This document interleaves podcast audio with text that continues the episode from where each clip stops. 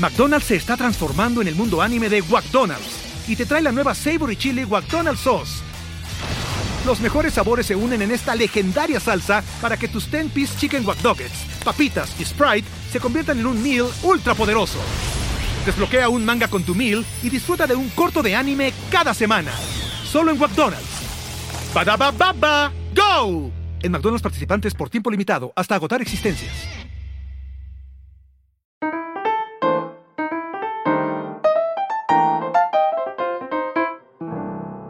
Hello, mi gente amada, ¿cómo están? Les estoy hablando desde la Ciudad de México en vivo. Ustedes esto no lo van a ver en vivo, pero sí está sucediendo en vivo porque es la realidad Aquí lo que estamos. está sucediendo. Estamos viendo detrás eh, en la pantalla que acaba de quedar Checo de tercer lugar. Entonces hoy las pedas que se van a meter en México y las periquisas van a ser históricas en honor a Checo. En honor a Checo. Como Periquito rico. Eh, me acompaña Daniel Aldamiz. Siempre que voy a presentar a la gente, me, me cuesta y a veces pienso, me digo mal los nombres, incluso de gente que tengo 12 años conociendo. Lo acabas Daniel. de decir mal. de Es. Aldamis, ¿no? Sí. Ah, no, pero yo siempre he dicho mal tu apellido.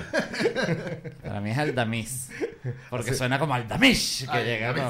Y así este, me decían en el colegio, me da rechera. Daniel Aldamiz, eh, también conocido como Cumanés, que, bueno, decidimos no hablar de Cumaná, De y de hecho no voy ni siquiera a Ya está bueno. mencionar el nombre de esa ciudad. Ni nada de lo que sucede ahí, Nada. ni vamos a mencionar El terremoto horrible. que el hubo terremoto, ni, ni a ni Jorge Glem, nada de eso. Ni, ni Antonio José de Sucre. Antonio José de Sucre, que... Bueno, eso sí oye, que eso sí, Antonio José de Sucre, sabes que me encanta un podcast que escuché de, de historia y, y Bolívar como que consiguen unos reales, ¿no? Yo me imagino que era casi como un, co- un, un cofre, ¿no? Lleno de unos, unos, unos papeles y que esto vale 100 mil coronas, lo que fuese. Un pedo de Y lo mandaron a Europa a comprar armas. Y que en esa época tardabas mucho, pues tardabas solo como más de un mes en llegar.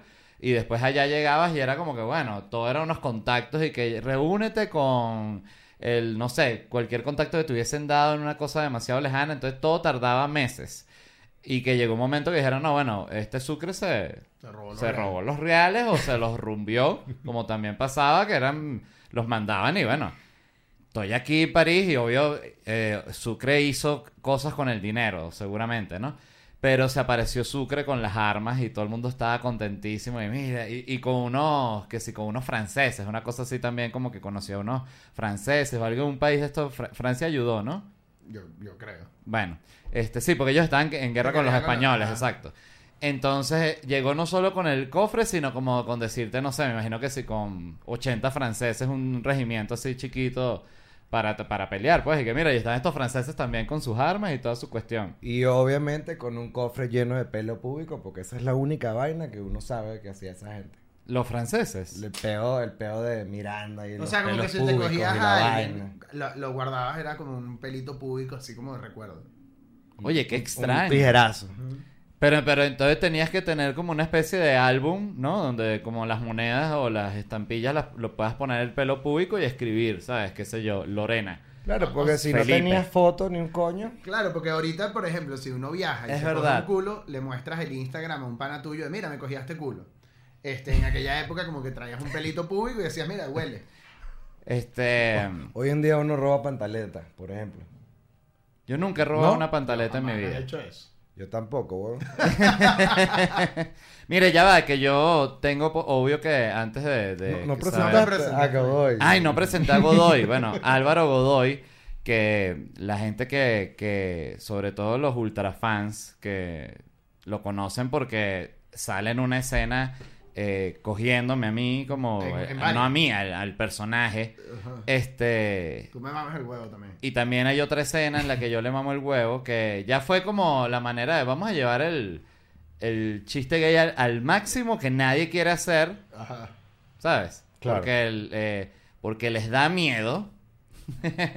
y me parece un gran sketch. no Entonces, Godoy, eh, Godoy, bueno, tiene una, una participación muy importante ahí eh, y además en mi vida como, como mi amigo, como son los dos. Pero, ajá, Pero ellos, bueno, ya vieron que ellos quieren es hablar de ello y no me presentaste a mí y tal, en vez de estar pendiente de que yo pueda promocionar mi show. Pero bueno, esos son los amigos que uno tiene. Promo- promociona tu show, Eh, promociona tu show. No, bueno, voy a estar, yo lo vi, escuchen. yo lo vi. Es bueno el show de LED, es bueno. Yo lo vi, Yo lo vi dos es veces. bueno.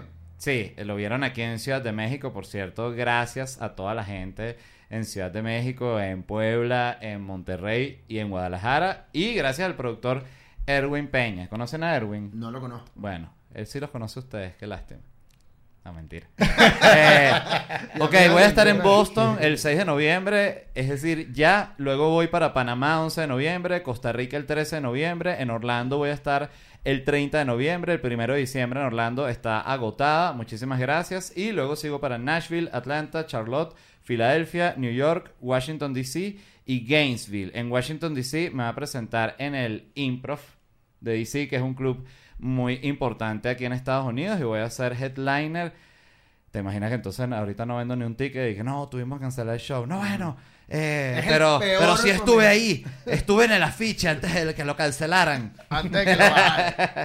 Ajá, miren, eh, este, ¿qué íbamos a decir? Checo eh, ganó y lo otro que les iba a mencionar es que este dato que leí, para empezar a hablar de algo, de que los hombres, en, aunque sea en Estados Unidos, pero estoy seguro que es algo que se debe de repetir en cierta forma en todo el planeta, una cosa así como un tercio de la población de hombres entre 21 y 35 años, estoy parafraseando los datos, pero este es el contexto importante, nunca ha tenido una interacción ni sexual ni de intimidad eh, de ningún tipo, ni con una mujer, ni con un hombre, y son, bueno, los que llaman los incels. Pero penetración, o sea. No, ni penetración, ni beso, ni nada. Eh, tipo que está todo el día sentado en la computadora como un loco o trabajando, pero que no, no sabe cómo interactuar con una mujer. Y, em, y tiene que ver más con, con- con las mujeres, fíjate, que dije también con, con los hombres, pero no.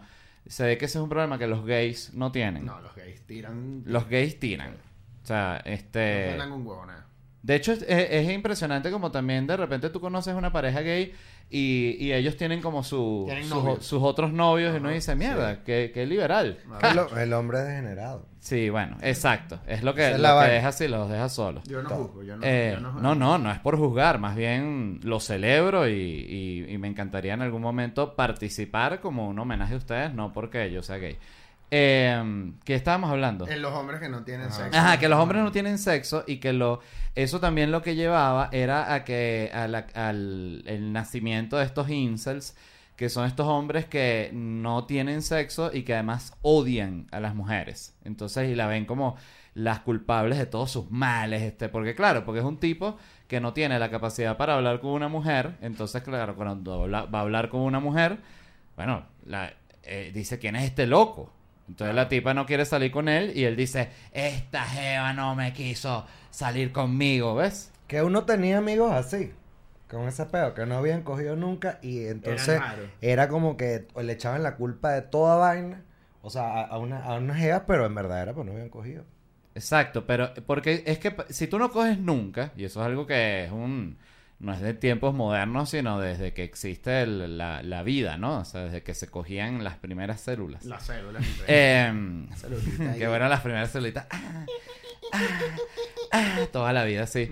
Bueno, em, que si tú no coges, tú llega un momento que estás molesto, que estás como inconforme, que estás lleno de odio. Por eso la, la expresión mal cogía, mal cogido. Mal cogido, sí. Que sí, es sí. muy, muy buena y muy clara. A mí, a, mí, a mí lo que más me preocupa, por lo menos en lo que tú dices de los Estados Unidos, porque como dices, esta- Estados Unidos tiene estadísticas de eso, en América Latina seguro no sabemos muy bien qué tanto coge la gente, pero... Yo creo que en- yo diría que cogen más. Ya, yo también creería. Este, y, y yo, en Estados Unidos, que hay tanta arma a la disposición, falta de sexo y armas en Walmart, es una mezcla poderosa, ¿eh? Y los videojuegos. Y de esos, y esos juegos de video y esos videojuegos. que em, nos ponen bien violentos. No, sí es un... eh, yo siento que Estados Unidos es como un, un caldo así de cultivo social, aunque todos los países son, son así en cierta forma, ¿no? Pero allá hay como, se siente como muy polarizado y la gente como muy quemada. Y este tema con las armas yo sí no lo, no lo comprendo. Eh, igual se lo, te lo mencionaba ayer, que viviendo en Estados Unidos, yo me imagino teniendo una casa así. A mí me gustaría tener como una hacienda. Eh, esa sí, si tuviese todo el dinero posible. Una vaina que. pero- Suscríbanse a Pay. Este, no, este, este video sí le va a ir súper bien y con, y con lo que paga Con, YouTube. con lo que pague YouTube. Voy al banco y, y digo, bueno, aquí está la, el primer 30%. Y me dicen, pero estos son 62 dólares. Entonces, que son más o menos los números reales, qué impresionante. Este, por eso a mí me da mucha risa cuando la gente dice que, bueno, no, tú que vives de, De YouTube. de, YouTube. de YouTube y de los views y que no joda, chicos, se ve que no sabes nylon. YouTube da que 150 dólares anuales. Vaina sí, no, es, es uno- una estafa Y fue. y, y bueno, y, y las otras ni hablar. Pero, ajá, ¿de qué estamos hablando? Que se me fue la Elon. Musk va a comprar No, de YouTube cuando, ahora. de cuando tú tengas tu hacienda, me imagino. Ajá, que- no, de que cuando tenga una hacienda o si tuviese una hacienda, ahí sí me gustaría tener un revólver, una escopeta, una vaina de, de, de francotirador Un para calibre- estar asomado calibre así por, 50. por la ventana. Yo no sé nada de armas en ese sentido. Una, sé que la R15 es como el, el favorito del, de, De los, del- de los carajitos. De los carajitos. Yo, yo- yo sé cuál es la calibre 50 porque eh, la- en la película de Rambo, no en la última, sino en la penúltima, él agarra una metralleta que es una calibre 50. La de los Y- rusos. ah, no, No. La, no, la de los hechos como en Tailandia. Ah, que esa, que y origen. que, y que el- un balazo parte un carajo como por la mitad. Claro, que esa, que esa bicha en verdad va montada en un helicóptero. Ajá. Es la que hace Y así. que la vaina, ajá, y no, y que- no, no, y, y- y- y las balas de la, de la vaina te, te, o sea, te explotan así. Pues unas balas como una mierda Bueno, así. tampoco hay que creer tanto en lo que pasa en Rambo. ¿viste? No, yo sí creo en Rambo cabilla. Porque mierda. No, pero fíjense que no recuerdan, por ejemplo, la película del Chacal, pero no el Chacal el, el, el venezolano, es el chacal Eh, de la trompeta. Willis, El chacal de la, trompeta. La, de Bruce Willis. la de Bruce Willis, que es el Chacal, porque hay otro Chacal como que le explota la mano al francés, tipo, ¿tú dices esa?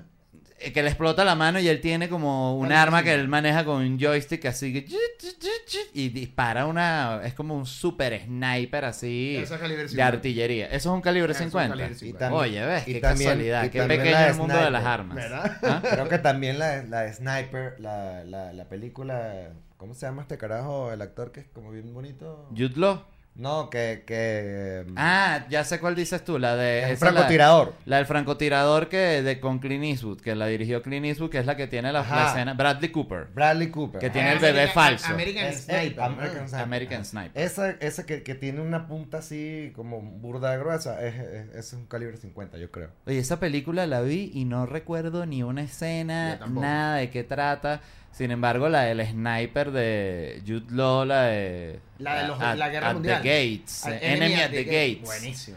Buenísimo. Con, Ed Harris, que es el francotirador Eh, alemán. sí, porque claro, era todas esas películas, era eso es como inicios de los 2000, puede ser esa película, entonces todavía tiene como esos el- elementos eh, a nivel de guion como noventosos y que este ruso ha matado más de 150 alemanes, entonces mandan como a, a una celebridad como si trajeran a Iván Drago de los nazis, que es un, un viejo que lo sacan del retiro y tal, que todo eso obvio es mojón. Y claro, y- y, Este- que por supuesto es un carajo que está. Que no, sí, que le mató que el sí. hijo, el, el sniper le mató, o sea, cuando él está llegando, él vuelve a la, a la cuestión, porque uno de los que mató este fue el hijo de él. Al hijo de Y además Que clásico es que, un es, que es oficial este nazi, tipo, tal. que es este tipo nazi sniper que cuando lo vienen a reclutar para que vaina, el carajo está que sí podando una flor. sí. Siempre retirado, cuidando su jardín, construyendo un banquito, haciendo algo. Pero ahora voy a tener que salir de esto. Tengo que volver Me- a esta vida. Siempre me traen, como, como bueno, como la escena del Padrino 3, la famosa de que cuando me quiero, siempre que me quiero salir me vuelven a traer. Exacto. Así me siento yo con el stand-up. ¡Pum!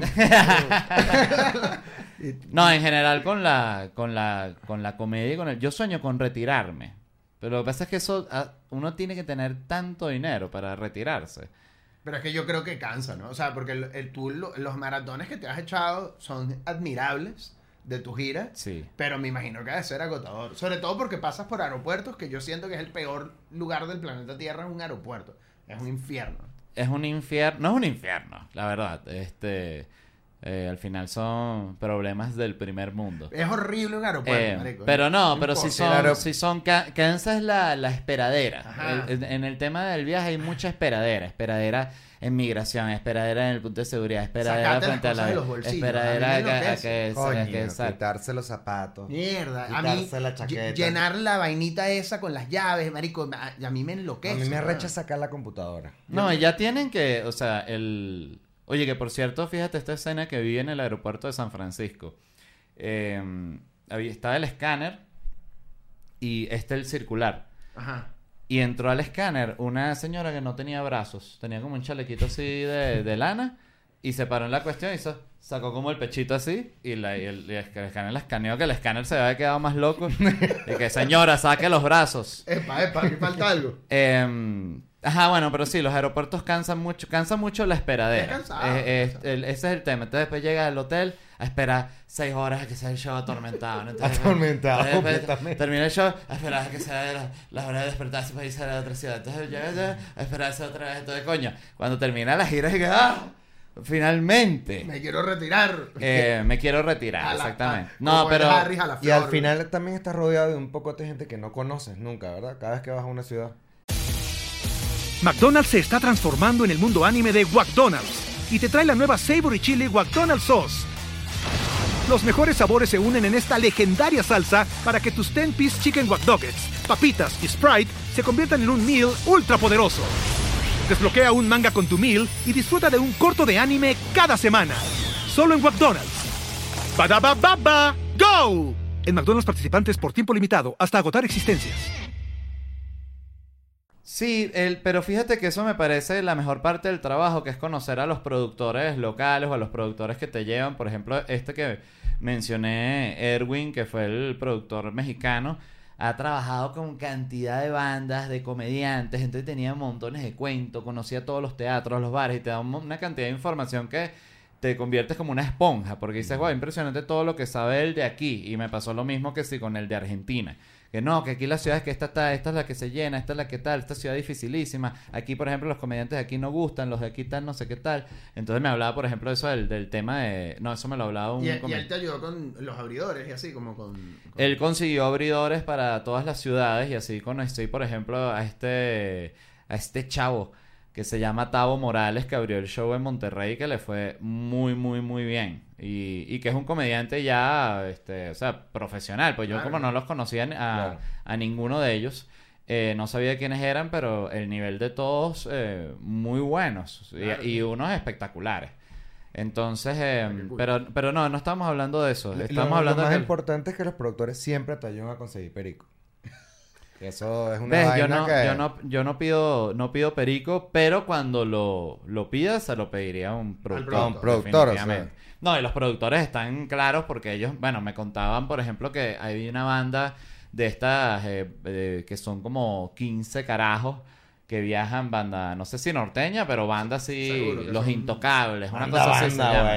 Era de las más grandes de aquí. Y me estaba eh, me estaban contando el catering de, de la banda. Y eran 60 botellas de, de tequila, que sí, 40 botellas de mezcal, que sí, 20 botellas de... eh, era una cosa así absurda y el tipo dijo, y se lo tomaron todo. No, ¿Cómo está viva nosotros...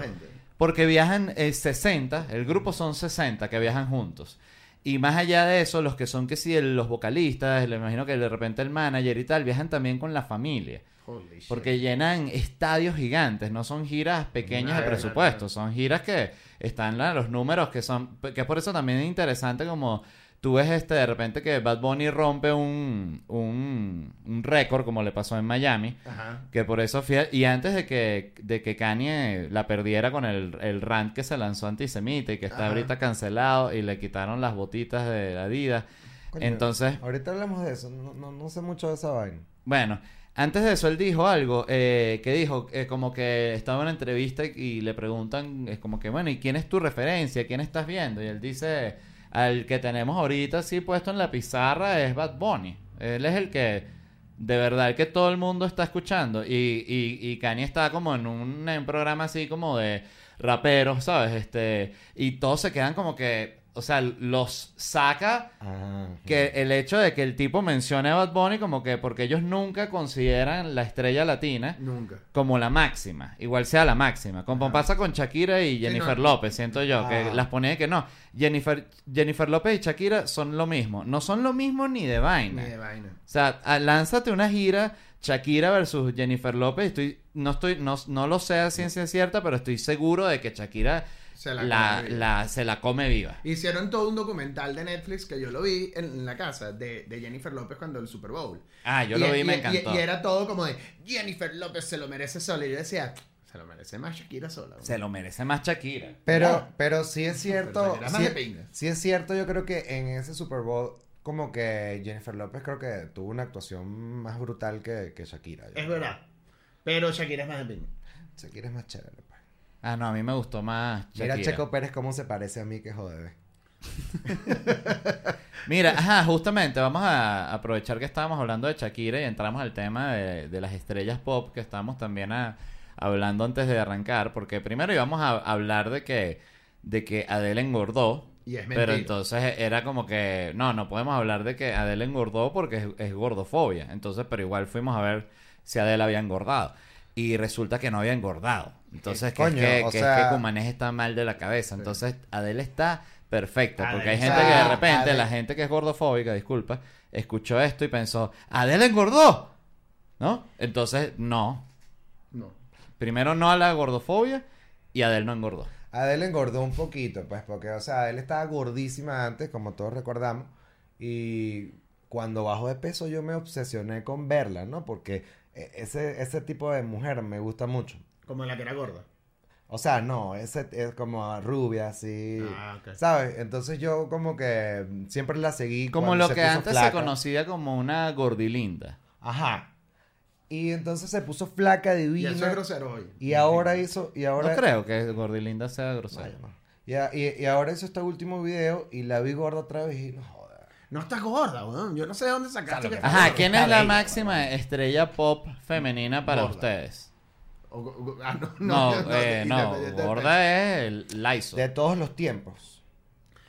De todos los tiempos, eso es una buena pregunta. No, pero primero actual No, y no, después vamos a de todos los Actual, tiempos. Ac- Actual yo siento que es Dua Lipa. sí, de bola. Dua Lipa, Dua Absoluta. Lipa, Dua Lipa. Sé Y- que también Billie yo- y yo- Eilish es, gira Ajá. como al mismo nivel y tiene una fanaticada durísima. Pero yo Pero creo que es Dua burda Lipa gringo. gana. No, pero yo creo que Dua Lipa gana por una razón. Porque Dua Lipa está divina. Y aunque Billie Eilish estábamos hablando fuera del aire Sí. eh, de que tiene muy buenas tetas, Unas Ella- tet- unos tetos. ah, no. ella, ella deliberadamente no las muestra. Que Como me ha- que ella no quiera que le den un boost de fama. Pero Claro. yo, yo la vi en una revista y busqué la revista y todo, que, que sale como con un corte ahí y ahí Una sí mostró super teta. teta, Pero una vez nada más. Pero súper teta. Ah. Y, y si, y si Billie Eilish usara las tetas, yo creo que supera a Dua Lipa. Porque yo recuerdo música de Billie Eilish. La canción de la música de Du- Dua Lipa me suena a la música que suena en Zara. Cuando compras ropa en Zara, así suena Dua Lipa. Es mala. A mí no, No, me gusta. Coño, chico, no pero ¿qué te pongas Vale, así, como- no oye, te pongas vale, así, vale, La pobre mala. Dua Lipa, eh, imagínate. me todo gusta el nada su de- música, En nada. el disco. A mí me encanta Coño, la a mí me música de encanta Dua Dua Lipa. Fíjate que te- ¿Cuál es una canción de Dua Lipa? Coño, New Rules. Este, New Rules es me buenísima. encanta, eh, Todas las del, del Future Nostalgia. Todas son buenas, ¿no? ¿Y en qué Todas son escuchan buenas. ustedes eso? Todo el tiempo lo estoy escuchando en este así. momento. Me quito los audífonos. Em, Tú pones eso así en tu... sí, sí, sí lo pongo. Ay, voy a desayunar, voy a prepararme el desayuno, un Dua Lipa. No, un Du- un Dua Lipa lo puedo poner que si yendo al aeropuerto. Tú me estás echando vaina. Sí, vale, un Dua Lipa Dua Lipa. es eh, high beat, ¿sabes? Pa, pa, es de Dua pinga, es es fiestero. felicidad. Es una chica de 20, que que edad tiene Dua Lipa, como 26 años, una cosa Como así, 27. 27, 27. Claro, imagínate. Eh, pero ajá, está, porque luego está, eh, eh, iba a decir, eh, Carol G. No, Karol G. G. Ah, la del Está pelo azul, la sí, del pelo sí. azul. Ajá, Carol G es una Está también rica llena también. lo que se le da la gana. Es, es- ella creo que es más escuchada que Dualipa y todo. De pronto. Mierda. seguro. Bueno, en Latino- Ahora seguro tiene, Latinoamérica ahora, ahora sí. tiene pues. una que se llama Provenza. Yo ves, estoy al tanto. La can- una canción. Ajá. Ajá. eh, eh, luego, ¿qué- ¿quién viene luego de esa gente? Ajá, Rosalía. La Rosalía. Rosalía. La Rosalía yo creo que es Coño, más Motomami- famosa que G, Motomami- ¿no? Y Motomami Más sí es que casa. G, no. A mí Motomami sí me gustó. Yo Motomami sí lo puse para desayunar el otro día, para preparar el desayuno. Es un gran disco también. Como todos los de Dua Lipa. ¿Cómo es la cara que pone? Mira, ¿cómo es la cara que pone en esa canción? ¿Cómo es el pedo de ese? Ah, ¿Quién?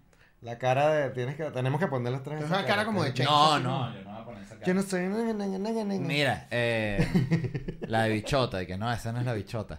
Eh, ajá, está Dua Lipa, luego está las que vienen siendo eh, más inmediato de la otra generación, está eh, Britney, está Cristina Aguilera, que Cristina Aguilera nunca la llegó a jugar en la liga de Britney. nunca, nunca. Eh, Yo sigo, bueno, Britney está, marico. Yo sigo a Britney en Instagram y estoy obsesionado. Veo todo lo que ella pone, toda vaina. Y está, huevón, o sea, desde hace como loco. cuatro meses está poniendo puras fotos de ella desnuda, huevón. Pero que, o sea, el queso que yo le tenía a Britney Spears era una vaina brutal. Y o la veo ahorita y es como que mierda. marico. Pero fíjate que también hay, hay la, el tema ahí es que ella lo empieza a hacer, ¿no? Y al inicio de pinga porque es justamente, Britney, haz lo que se te dé la puta gana. Justo te tuvieron que si encerrada en una casa eh, y haciendo performance eh, durante una década, Como ¿sabes? como- eres, eres una esclava. Con una cadenita así en el tobillo. Sí, ¿no? una cosa espantosa. Como Elvis en Las Vegas. Entonces, pero llega un momento que cuando empieza gente a decir, oye, Britney, ¿estás bien? No, porque no has hecho otra vaina. Como pasa siempre que alguien está con una vaina hiper repetitiva en loop, que es que, que tú dices, "Ah, ok, aquí está pasando algo. Como cuando alguien está con un tema y vuelve el tema y vuelve el tema. Entonces, eh, ¿qué pasa? Que justamente toda esta gente que, eh, no, todo lo que ella haga bien. Todo lo que ella haga, no, pero estamos preguntando que si está bien, no pasa nada. Está bien, Britney. No le preguntes. No le pregunto. Ella está bien, justamente. Ya le quitaron la, el, el- el juzgado del padre y toda la cuestión.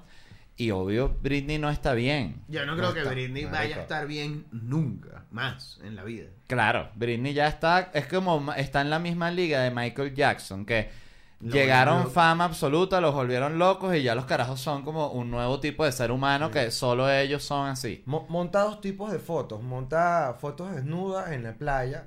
Además, se re- como que se revuelca en la arena sin ningún tipo de estilo, ni sensual, ni un coño. Y este. Y, Pero, como y en el- como el también. community manager de, de Britney. Y, pone la cámara así en la sala de su casa y empieza a dar la vueltica esa que la hizo famosa ella en Siempre Slave- la misma vuelta. En Slave for You y casi se cae todo el tiempo. O sea, tú seguro que se ha caído un coñazo ese y no monta el video. Claro, pues. obvio. Obvio. Britney, monta el video cayendo. Monta el video girando. Es que nadie puede dar vueltas así, weón, sin Y luego está eh, Madonna, que Madonna... eh, Una que yo la este- quería tan... La quiero, pues. Madonna es increíble. Increíble. Eh, Madonna sí me parece a mí... Ella es. En ella- cuanto a música y en cuanto all a... time, All time es de Madonna. Sí. De mujer. All Oh, times. All time. Sí, es Madonna. Para mí es Madonna. Y Madonna también está rarísima. O sea, también anda en un pedo, por ejemplo, de que oculta mucho el cuello. O sea, No, todo- pero es porque- Siempre sale así. El nivel de cirugía que tienen encima es... eh, fíjate que la, la, la cirugía eh, tengo- eh, te genera un efecto de adicción en la persona, ¿no? Ah, Entonces eh, la gente se hace que... eh, todo el mundo empieza que, bueno, me va a poner un Botox. Entonces, pip, pip, entonces dice, oye, sí me, me cayó súper bien y tal. Entonces, pues es que, oye, esto aquí me va a poner, entonces van para Turquía, ¿no? Entonces se, se ponen aquí. Entonces ya me empieza, es como, bueno, está como ese pelo de muñeca raro. Entonces, después, coño, estas orejas aquí, entonces se, se jalan así, ¿no? Entonces, después se ven, entonces dice, coño, con las orejas así, estos ojos, entonces, déjame, porque no me pone, entonces, eh, le jalan así. Entonces dice, coño, con los y ponme esto más. Entonces, tú ves los bichos son unos monstruos, y que. ¡Para de operarte! Sí. O sea, el médico te está destrozando, te está volviendo mierda. Y todos quedan de la misma forma, que yo digo siempre, es como un rombo. Quedan así como un rombo y que... Como un rombo. Coño, de verdad que Entonces, sí como un rombo. y tú lo ves y tú dices, esta persona ya está romboidal. Entonces es que es que se está dando durísimo con la cirugía y tienen malos cirujanos. se porque pone fíjate, en pómulo, se pone en pómulo, entonces claro, es como una cara. Biden, para mí, tiene un buen cirujano. Porque Biden tiene como 180 años. No tiene ni una arruga, pero se ve como un viejo. Biden ¿Sí siempre me entiendes? así. No se ve como un reptil. Ok, ok. Como si se ve Nancy Pelosi. Mierda. Que Nancy Pelosi tiene 80 años. 82, y parece creo. una mujer Tiene cuando 82. tú la ves de 62. Ajá. Cuando la ves así el de primero, dice, es una mujer de 62. Y después dice, mierda. No. Pero, y tú sabes qué pasa con, con lo que decía el, el cubanés del, es toda del la cuello, cirugía. eh, del cuello, porque el cuello, al parecer. El cuello es lo más jodido, weón, yo creo. Pero es que al parecer no lo pueden estirar, como que no, porque no, ¿sabes? Por las venas que pasan por acá. y- Entonces, claro, si tú te estás estirando la cara, la cara, la cara, cada vez contrasta más con el cuello. Entonces, que están pegados, weón. Entonces, claro, tú ves una cara lisa de una mujer de 60, pero el cuello ya tiene 80. Bueno, por, por eso Tom es- Cruise, Tom Cruise, perdón, en, en- si vieron la última Misión Imposible, que era la como la 6, no, no me acuerdo qué número es, que él sale todo el tiempo con cuello de tortuga durante toda la película. Porque ya tiene el Porque cuello. el cuello ya lo, lo tenía jodido. Pero en Top Gun le arreglaron el cuello. Porque ahí Top Gun sale bello así, vaina con su, En con Turquía su también. camiseta así. No, Ah, aquí y mismo. se lo estiraron así. O Sí, claro. pinza aquí. metieron un- pincita aquí. La gente de arte. Sí, o, o las mismas calcomanías esas que se ponen así para estirarse, se las ponen aquí en el cuello y el tipo queda perfecto. Em, Buen cirujano Tom pero es Cruise. todo también esta, con esta obsesión que imagino es eterna de, de querer ser joven siempre. Y que a mí me parece una cosa terrible. A mí me encanta el, el paso del tiempo. Obvio hay cosas que digo, coño, el cuerpo, ciertas cosas que antes, eh, el cuerpo de, de cuando Yo- tienes 21 años definitivamente es mucho más poderoso. Sí. Joven, nuevo, todo nuevo. Sí, como Mira, que de pronto. Y, como que no se te acalambra una vaina Sí, de exacto. pronto. y- Pero, pero a nivel mental, creo que cada vez es mejor la vida, siento yo, porque vas entendiendo como más cosas y dices, ah, esto te deja de importar tanto, deja de estar tanto tiempo tan molesto. Y siento por eso tú ves que los viejos en general los ves más tranquilos. O sea, no, no es tan fácil Bueno, ver un porque- viejo. Siempre hay un viejo alevestrado y en un peo. Incluso uno, y voy a hacer el, el, el plug que te decía del proyecto que yo estoy haciendo con Mora, que se llama La Academia de Cuarentones, en su YouTube más cercano. Este, es- se trata de eso, de la mediana edad, porque yo creo que cuarentón, en, en, yo cuando yo era de 20, yo pensaba que los Tú, cuarentones tú eran tienes unos- 39. Yo tengo 39. ¿Y tú Yo tienes? tengo 36, voy a cumplir 37 ahorita. Y yo tengo 37, exacto. Ok. O sea, Yo ya voy para 40 el año que viene. Y yo, y yo genuinamente estoy contento porque yo siento que tengo algo que ofrecer al, a los jóvenes o a los... En, en- o a incluso personas de mi edad. De, de vida, weón. de, de no haber muerto, sobre todo. Es como mi mayor valor. De no haber muerto. Porque, Mérico, yo he hecho muchas estupideces. Muchas. En, en drogas, en fiestas, en irresponsabilidades, en locura. Claro. Y- Hay unas que uno se salvó, yo siempre lo pienso así. Y, y, y el hecho de que, como que yo digo, puta, qué sabroso que ahora tengo 40. Y es como, marico, cuando yo te digo una vaina, es porque ya, porque sé. Por eso tú ves que de repente hay estos comentarios y que, que esto es lo que le gusta a los jóvenes. Y entonces que los de 18 opinan que esto es lo que tiene que ser. Me sabe a culo lo que opina el carajito de Nah, 18 años. no, porque la- el carajito de que, que, que opina que, tiene 18 años, que le, para el que le importe. Y a los 19 Y a ya mí no también, opina lo mismo, ¿sabes? y a los Eso, 20 todo eso va cambiando. Por eso ese, ese tema... Para mí no hay un tema más inútil que el de la discusión generacional, ¿me entiendes? Porque es siempre que no, que los jóvenes ya no son, esos jóvenes van a ser viejos Van a ser y viejos. va a venir unos más jóvenes que los van a ver como unos huevones, va a decir eres anticuado y ya tú no permites que tal, no, Como pero te dirían a ti en un concierto de Dualipa, que hace ese viejo ridículo en mi concierto de Dualipa. ¿vale? así mismo y que míralo con las canas en la barba. Ajá. Está todo a ver. Vino aquí de, maquíllese, pe- de señor. pedófilo, vino seguro aquí a buscar una carajita. También uno aprende full como que cuáles son las verdaderas cosas importantes de la vida con los años. Y eso yo creo que es la vaina suprema que te hace como madurar, ¿sabes? Claro, y te das Sí. unos coñazos buenos. O sea, que tú dices, coño, ya no me voy a rechazar por esto ni por aquello, porque esas son puras Claro. pendejadas. Yo recuerdo, por ejemplo, también eh, sentir como eh, el tema del dinero. Así Mm. como que siento que es una cosa que va y viene tanto. Que no hay que, hay que estar pendiente, pero nunca hay que hacer como que ese sea el foco principal, a no ser que tú, ese sea tu foco, tipo la gente que trabaja de inversionista y eh, si ese es tu, si tu trabajo es el Te billete, el dinero, pues. Pero creo que si tu trabajo no es el billete, estar enfo- enfocado o obsesionado con el billete es el camino a la perdición 100% Yo- segura a nivel creativo, a nivel de vibra, sobre Yo- todo. yo- Siento que es una- un nivel de, de- una cuestión como casi energética. Yo lo puedo partir en dos, porque yo creo, ah, yo, yo, yo soy medio obsesionado con el dinero, pero en, en que me gusta como lo que puedo hacer con él, ¿sabes? Como, lo creo que el problema no es tanto ob- obsesionarte con el dinero, porque yo siento que es divertido usar el dinero, invertir, vaina. O sea, a mí me parece que es algo que es bien divertido, incluso si no te dedicas a eso, hacerlo con tu dinero, con el poco o mucho dinero que tengas. A mí me parece que se vuelve bien divertido cuando empiezas a aprender a hacerlo, pero es como no andar tan enfocado en que si tengo más o menos qué tal, o, ¿sabes? Como... Exacto, Eh, entender eh, es que, que- como de comparación. y eso, y que tuve gente que tuvo un muy buen momento y de repente pasó, ¿sabes? Ajá. Porque era, tenían una compañía, un negocio que pasó su, su momento y ya, y se acabó. No, que ellos tenían, eh, no, no es, un- no no es un ejemplo real, pero tenían 10 centros de comunicaciones. Entonces, wow. Hicieron muchísimo dinero por seis años y estaban viviendo de puta madre. Pues ya su- surgieron los celulares, los, los smartphones y nadie necesitó más nunca nadie nunca. ir a un centro de comunicación. 10 cybers. La gente de los, de los puestos de, de, examen- de exámenes del COVID. eh, Claro. Los que se activaron con eso y hicieron cantidad de dinero y ya se acabó. ¿Y Y, tú crees esos que deben estar y que, coño, que venga otra plaguita. Ajá. ¿Y tú crees que haya uno de esos, uno de esos que llegó así un poquito tarde?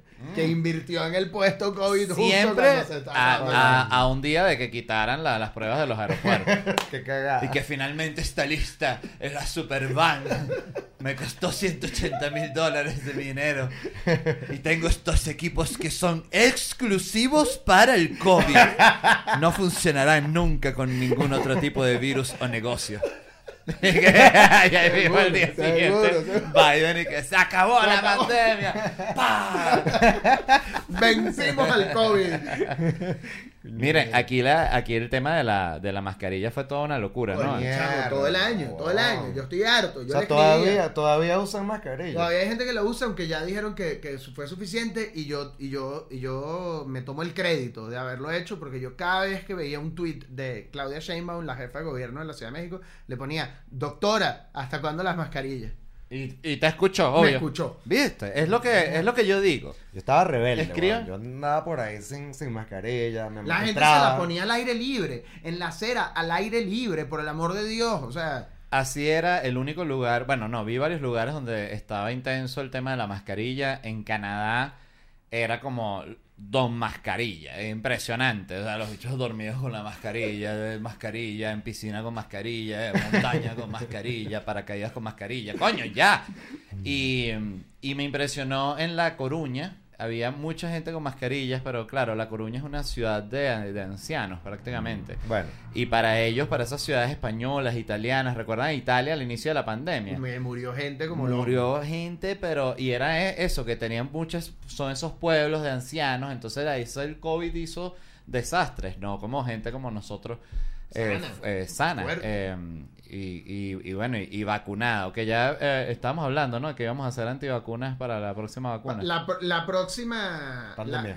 próxima pandemia, exacto. Eh, Vamos a ser viejos somos- y ahí vamos a hacer antivacunas. Entonces, Exacto. pero porque si eres antivacuna, si tú te vacunaste, pero si eh, justamente eso no me hizo nada. Ajá. Pero no te dio el COVID. Bueno, no me hizo nada. Ajá. ¿Dónde está? ¿Y los poderes?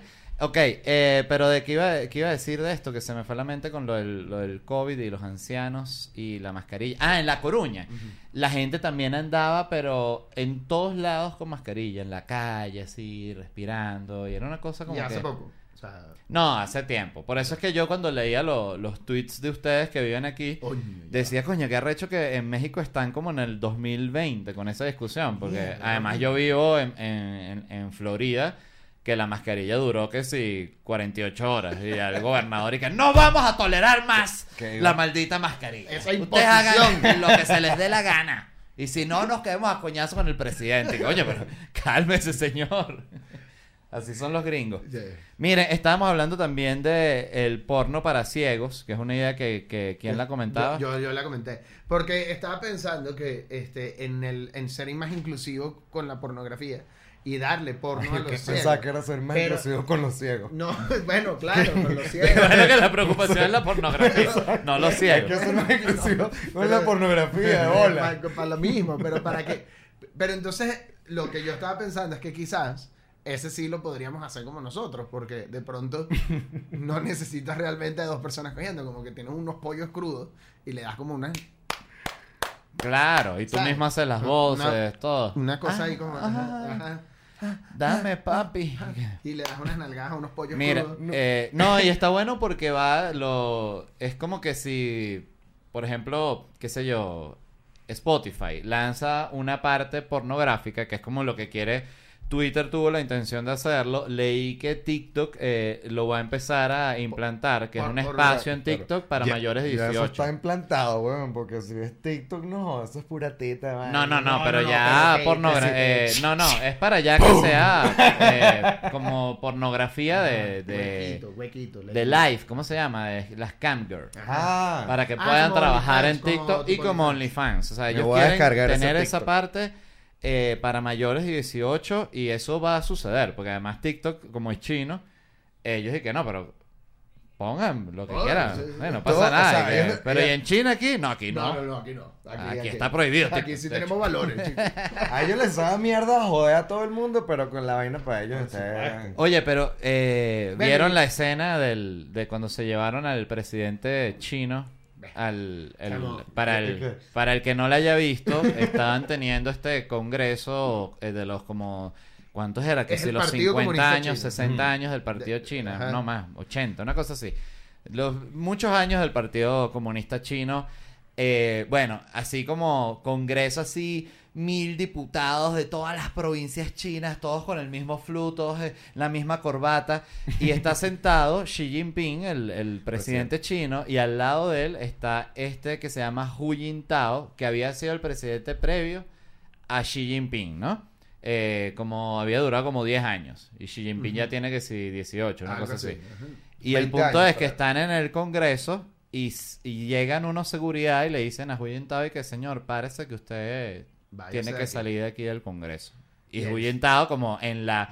Hay prensa internacional, es así como estas cuestiones de, de cuando ya eh, autoritarismo loco de voy a hacer esta muestra pública de autoridad para joder a Hu Jintao. Es eso, ¿no? Era una humillación pública, man. Una humillación pública, Porque era exacto. así, era así. Era como cuando Chávez me agarraba a los ministros así de que... Y "Mira, los regañaba, puede", en- y los los- regañaba en Y a cadena. veces hasta los despedía en vivo, Que ¿no? los despedí. Es Como ese mismo Y. Hu Jintao eh, intenta hablar con, con Xi Jinping, le dice como que, "Hey, Xi Jinping, no sé qué le dirá, no me hagas esto. Y- y lo Y después lo van sacando y le habla a los otros, que al lado está, qué sé yo, el ministro de Agricultura. Mira, por ministro, ¿recuerdas cuando fuimos a... No, mire, ministro.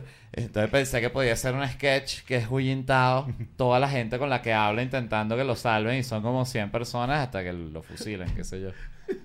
Y hasta que se el carajo, pasa el carajo que barre de Y último. Xi Jinping y que, pero al final sí lo fusilan. Y que, sí, claro, Xi. Claro. Ah, sí, aprobado. Aprobado. TikTok, Ten- apruébalo. tenemos mil yenes. ¿Y que cuánto es eso? Dos dólares. Y que coño, no lo vamos a poder hacer. este, oye, lo de China es, es también muy loco. ¿Ustedes qué opinan de China? ¿Sienten que China es así tan peligrosa como le ponen? Yo no, yo no, yo no he descargado TikTok en mi celular porque me da paranoia China. Pero ¿qué estás hablando tú si tú tienes un celular que te lo hackeo yo? No, Saca- saca no tu celular tengo- un segundo. tengo Ajá, muestra- Vaya, muestra- ya vaya. Coño, por favor. Este es el tipo de persona que es Godoy. Bueno, tengo un celular presto, que se dobla, pues. O sea, esto, esto define a Godoy. Eso no es lo que me define. Yo tengo Este es personalidad. el tipo de persona que es Yo tengo un hijo.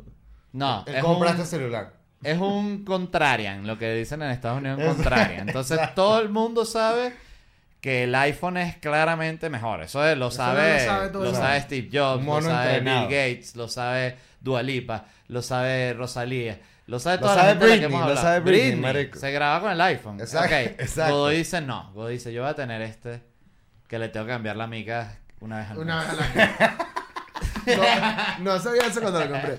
Pero mira, te voy a decir la verdad. Ya, a mí me gusta probar cosas nuevas. No Mira, no, me he quedado un loco, de hecho- No tengo nada en contra de los iPhones. Yo no soy un malintenso con esa mierda. A mí me gusta probar cosas raras nuevas. Sí, eh, y no, y, y tienes afición por, por los gadgets tecnológicos. sí, sí, sí. Y no, y antes de que antes de que empezáramos a, gro- a- a grabar, nos dio una demostración de todo lo que podía hacer el, el teléfono. Entonces el teléfono tiene una pantalla por aquí atrás. Entonces Ajá, tú lo, lo pones ajá, así lo y pones nos, así, y nos tomamos una selfie. Entonces, acá. claro, no es como yo que voy a poner así para tomarme selfie.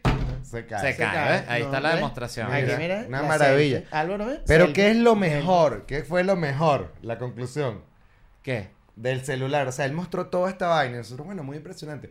Pero lo mejor es que cuando el bicho tranca la llamada, le hace así ya. Ah, eso, eso es lo más arrecho del celular. Que tú estás hablando con LED, ¿no? Mira, LED, no sé qué, no, marico, que te va a quedar mal, no sé qué. Bueno, mamá, Exacto. A la antigua. a la antigua, como una colgada con... con- Exacto, o sea, Qué ¿cómo raro que no se han pues? puesto de moda lo- lo- los bloques, ¿no? Los, los teléfonos viejos así. Como el ladrillo, Sí, ¿no? como para la gente que tú ves que de repente el otro día me salió en TikTok. Es como un tipo así como de jovencito, como de 18 años, que se viste como la gente de, de la época de 1920, Ah. así. Es como un gordito. Ajá. Entonces se pone los Como victoriano, super, super altos y usa los flujos así con los pantalones anchos y se lanza unos TikToks así. Y es una, una celebridad. Y unos Que, bigotes. fíjate que ahí es donde dicen que esto es otra cosa, que es como la peor época del bullying, no, no sé qué tal. Es mentira porque ese tipo, en nuestra época, No, hubiera comido lo, mierda, no, tú. lo hubiesen matado, Lo coñazo, a coñazo. en, en su edificio. No es que llega para el colegio, para la universidad. Este, ahorita, es, ahorita es una celebridad. Igual que el... ¿Han visto el que ve los trenes? ¿Tú crees que yo podría ser una celebridad de TikTok? No sé, es que tienes que hacer algo. Que No, tener no, algo. sí, tienes que hacer algo que sea lo tuyo. Eh, yo estoy obsesionado con uno que ve trenes, entonces es un flaquito así, eh, súper alto inglés, que se pone una cámara así que se le ve la cara rarísima, esta, esta que es de aquí, que ve de Ah, frente y ok. para él, ¿no? Es Ajá. esta cámara.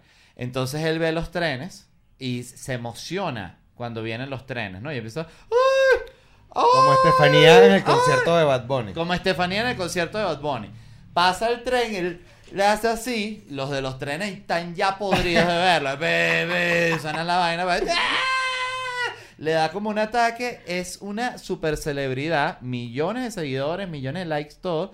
Y yo decía, qué loco que este tipo es súper famoso y lo que hace es súper específico. Y de repente lo vi que hablé que, ¿cómo están? Hoy vamos a ver un tren muy bello, pero antes vamos para los amigos de Gucci. Y ya estaba patrocinado lo visten de Gucci así divino. Y el otro día que estoy con mi novia y muestra a la novia y la novia es como una supermodelo así. Y tú dices, no, vale, qué impresionante el mundo moderno. Eh, todo el mundo tiene oportunidad, de verdad. No es y que este que es un gallo, el otro que es el papiado que anda siempre sin camisa y, y todo peludo oliendo a culo. También es, puede ser famoso tú el que huele a culo. Todo el mundo. El olor, coño, una red social con olor sería interesante también, ¿no? Nah, eso es, lo del olor ya lo ha han intentado. full, y, intentado, y- sí, es una gran vaina. sí, todo, no, y todo el mundo sabe que ahí va a ser el, el olor a culo, es el, el- Es el que gana. Es el que Todo gana, el- todo el mundo va a tirar peo en, la- en el sensor.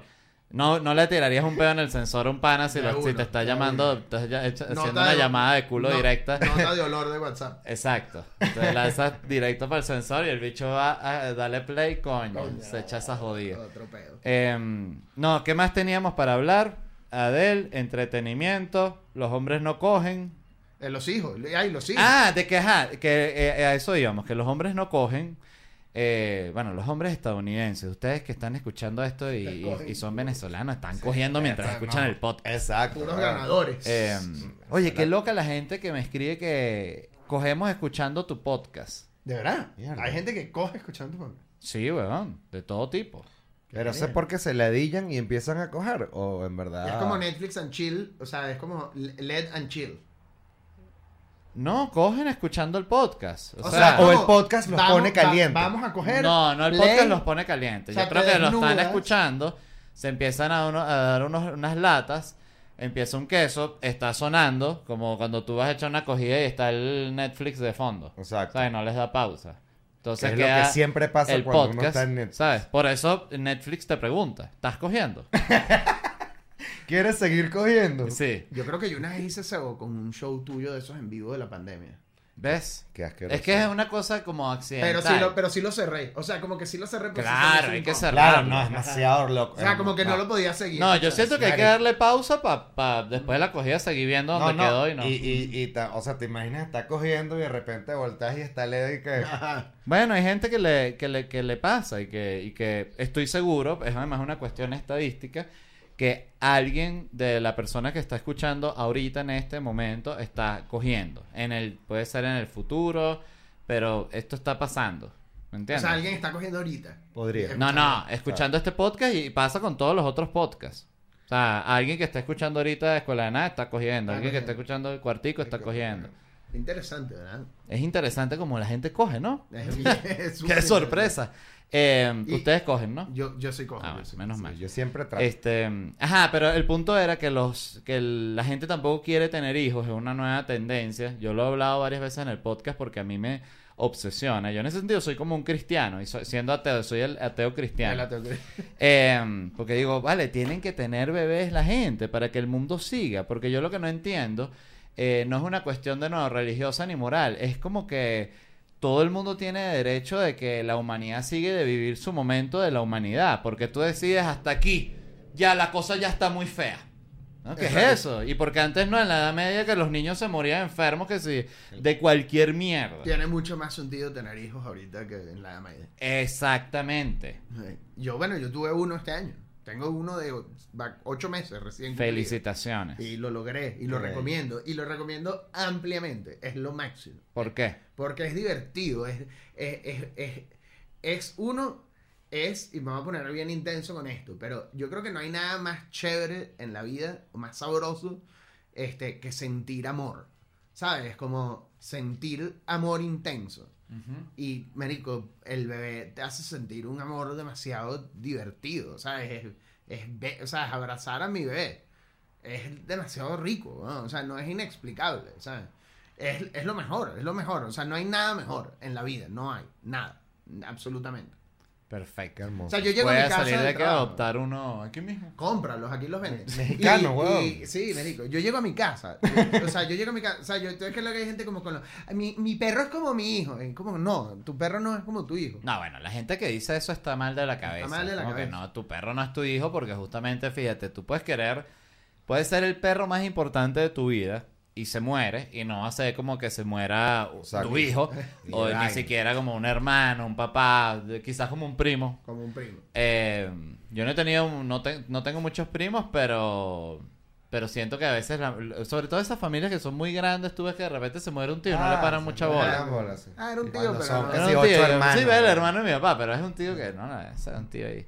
Y está el tío ya muerto. Tú dices, oye, pero eso murió el tío. y el tío está muerto. Tal cual. Ajá, entonces, eh, ¿piensas tener más hijos? Yo, bueno, yo estoy haciendo el, el- Yo quiero, pero es complicado. Porque el mayor sacrificio no me lo llevo yo, sino yo, Claro, pues, sino Lo la que mujer, haces es coger. Porque si es, si es, pero no, no, o sea, sí.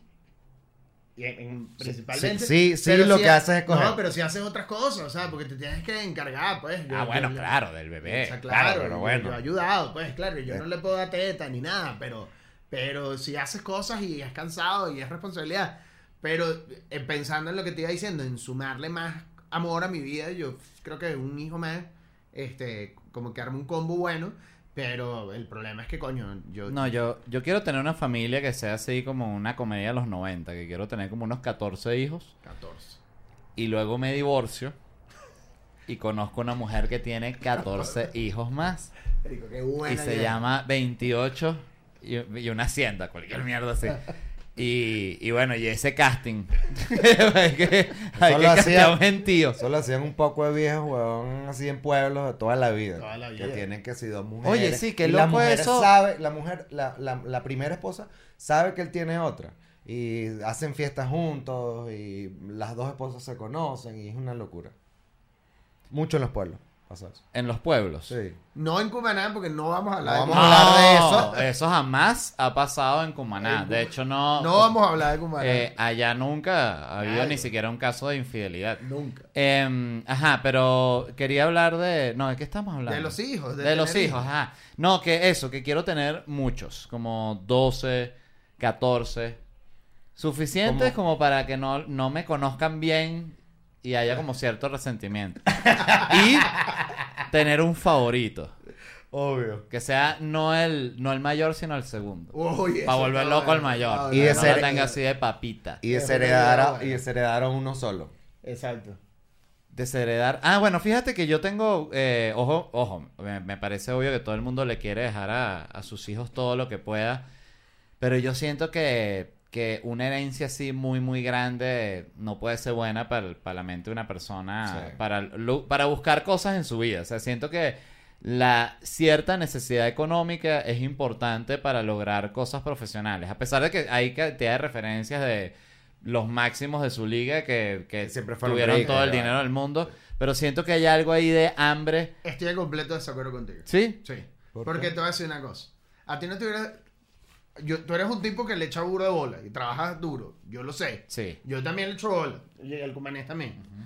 Este... Sí, pues si no, si aquí no- presente so- so- también. so- Si decías que yo no le echaba bola aquí, coño. No, no, no. no Qué no, bueno, le y, y Cumané Pero- también. Obvio. Cumanés también. Pero el punto es el siguiente. ¿A ti no te hubiera gustado tener por lo menos la opción de poder ser un inútil? La opción. Pero justamente por ¿sabes? eso, si yo conociéndome, si me hubiese quedado una herencia de, qué sé yo, de 5 millones de dólares, yo no hubiese hecho nada de lo que he hecho. Tú no lo sabes. Yo creo que no, me hubiese sí. comprado un buen departamento y no hubiese hecho un coño de la madre. De y verdad. serías un inútil. Creo que sí. Pero yo creo que está bien darle la opción. O sea, a mí me gustaría darle Pero, la yo, pero de nuevo, estoy hablando porque yo tengo una, no una, una semilla floja en el sentido de que a mí, y creo que en esto hay muchos comediantes que son así también, eh, a mí lo que me gusta es no hacer nada. Hay muchos ¿Entiendes? comediantes Me- así. Me, me encanta es no hacer Yo creo nada, que- nada, nada. Entonces cuando yo puedo no hacer nada, esa es mi máxima felicidad, ¿sabes? Pero siempre tengo que estar haciendo algo. ¿Me entiendes? Por- porque también soy competitivo, que esa es la otra vaina. Eso Entonces, es lo eh, pero mi sueño es no hacer nada. Nada, nada. Nada. Nada. Tener una casa y estar pendiente de unas plantas y estar pendiente de mi gente. Eso sí, tener vida social, hablar con mis amigos, ¿sabes? Con mi esposa, ¿sabes? Toda la, toda la vaina. Eso a mí me fascina. Eh, pero no sé, con el... Ay, no sé, también lo- lo- eso es mentira. Porque Sí, yo creo. yo sí me, me dejo, dejo de trabajar seis meses ya y que ya soy irrelevante.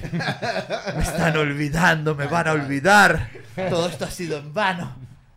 Tal cual. ¿Ves? Por eso yo te digo, yo creo que es chévere tener la opción. No, tienes razón, me, me acabas de cambiar mi, mi punto de vista por completo. Ojo, a partir de cierta cantidad de Como dinero- siempre hacen ustedes dos, además, qué casualidad que están aquí en el, en el podcast. Son de ese tipo de personas que digo algo y me dicen, no, es, yo, eso no es así, Juan.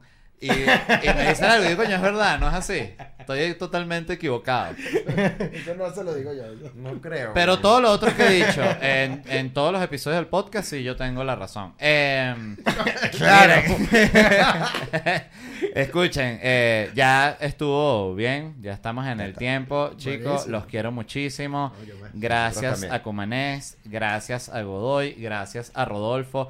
Estos micrófonos que estamos usan- usando son los del cuartico, entonces Gracias gracias, Cuartico. a la gente del cuartico. Eh, hay alguien que le encanta ese dato. Como que, "Eric, Claro, son los micrófonos claro, son los cuartico, micrófonos. weón". son los mismos Y micrófonos. también estos son la verga esa que está ahí de audio, es el cuartico. Eso es del cuartico. La luz es del cuartico. Esta también. mesa, por ejemplo, otro dato curioso, se mandó a hacer porque esta iba a ser la mesa de, de un podcast que supuestamente íbamos a tener Manuel, José Rafael, Manuel Silva, José Rafael Guzmán y yo.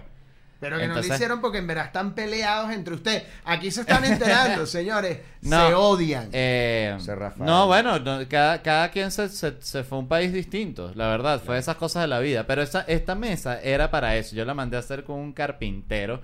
Que co- además esta pesa costó que sí, una cosa así como 3.800 ¿De verdad la pesos. Sí, Sí, sí, claro. Es mandada a hacer precio, custom made. Eh. Creo que como 3.800, 4.000. una 4.000 cosa yo creo que era. Esos son como 200 dólares para que para el, el que le dé curiosidad del cambio. Pero eso es todo. Eh, les recuerdo que me voy a estar presentando en todas estas ciudades que mencioné, que son Boston, Panamá, Costa Rica, Orlando, Nashville, Atlanta, Charlotte, Filadelfia, New York, Washington DC y Gainesville. Entonces los tickets los consiguen en ledvarela.com. Los quiero chicos y nos vemos en unos días.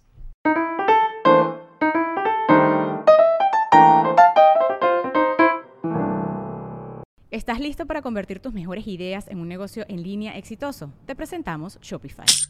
Tal vez no lo sabías, pero nuestro podcast More Than Mamis es un negocio y lo empezamos por supuesto para desahogarnos y hablar sobre la maternidad, no para convertirnos en expertas de ventas y del e-commerce. Así que sí, necesitábamos ayuda para vender nuestro merch y poner en marcha nuestra tienda. ¿Y cómo suena con Shopify? Llegó otra venta. Shopify es la plataforma de comercio que está revolucionando millones de negocios en todo el mundo. Ya seas un emprendedor desde tu casa o desde donde sea, Shopify es la única herramienta que necesitas para iniciar, administrar y hacer crecer tu negocio sin dificultades. Con Shopify puedo gestionar pedidos, envíos y pagos desde cualquier lugar, brindándote toda la información y estadísticas de tus ventas al detalle. Regístrate para un periodo de prueba con tan solo un dólar al mes en shopify.com barra sonoro, todo en minúsculas. Ve a shopify.com barra sonoro para llevar tu negocio al siguiente nivel. Shopify.com barra sonoro. You've worked hard for what you have your money, your assets, your 401k, and home. Isn't it all worth protecting? Nearly one in four consumers have been a victim of identity theft. Lifelock Ultimate Plus helps protect your finances with up to $3 million in reimbursement. LifeLock alerts you to identity threats you might miss, and if your identity is stolen, your dedicated U.S.-based restoration specialist will work to fix it. Let LifeLock help protect what you've worked so hard for. Save 25% off your first year on LifeLock Ultimate Plus at lifeLock.com/aware. Terms apply.